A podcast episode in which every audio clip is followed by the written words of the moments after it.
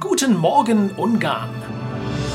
Fakten, Infos und Aktuelles beim Frühstück.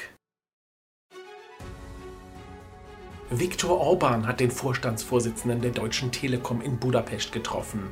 Themen waren unter anderem die fortschreitende Digitalisierung und die vorangebrachten Projekte dazu.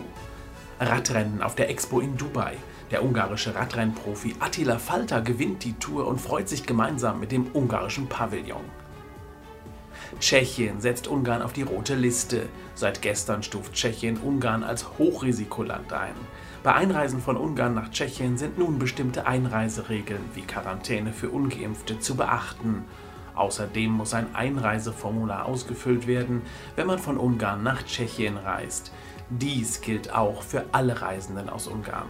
Auch die USA hat Ungarn in die höchste Risikostufe kategorisiert. Voida-Papier versorgt Hunderte von benachteiligten Familien im Land ein Jahr lang mit Hygienepapierprodukten. Die Übergabe der Spende fand gestern beim Malteser Hilfsdienst in Budapest statt. Ausbildungsprogramm in der Corvinus-Universität in Budapest für Kulturtourismus startet in der ersten Jahreshälfte. Mit Unterstützung des ungarischen Tourismusbüros erhalten die ersten 15 Bewerber ein Stipendium in Höhe der Studiengebühr für das erste Semester.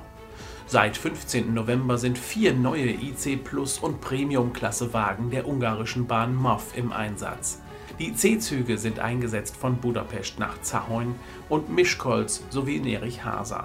Ein Upgrade in die ersten Klassen kann für einen Aktionspreis vollzogen werden. Drei Schwerverletzte auf der Bundesstraße 47 bei Segalom. Die Fahrzeuge kollidierten frontal miteinander. Zwei Personen mussten von der Feuerwehr befreit werden. Die Straße war für mehrere Stunden voll gesperrt. 11.500 unversteuerte Packungen Tabak im Wald gefunden. Die Polizei fand eine Erdgrube bei Kischpalat versteckt unter Strauchwerk und Ästen. Der Wert rund 21 Millionen Forint. Zwei Personen wurden festgenommen. Auch im Visier des Zolls ein Bus nach Frankreich. Im Kühlschrank des Busses wurde jede Menge Kaviar gefunden. Warenwert mehr als 4 Millionen Forint. Ein Fahrgast transportierte die Ware und wurde von der Polizei angezeigt. Die Ware wurde beschlagnahmt. In Budapest hat die internationale Ausstellung für Automobilzulieferer Automotive Hungary ihre Tore geöffnet. In Bekesch wurde der neue Erzeugermarkt eröffnet. Die lokalen Erzeuger haben somit seit gestern eine neue Fläche.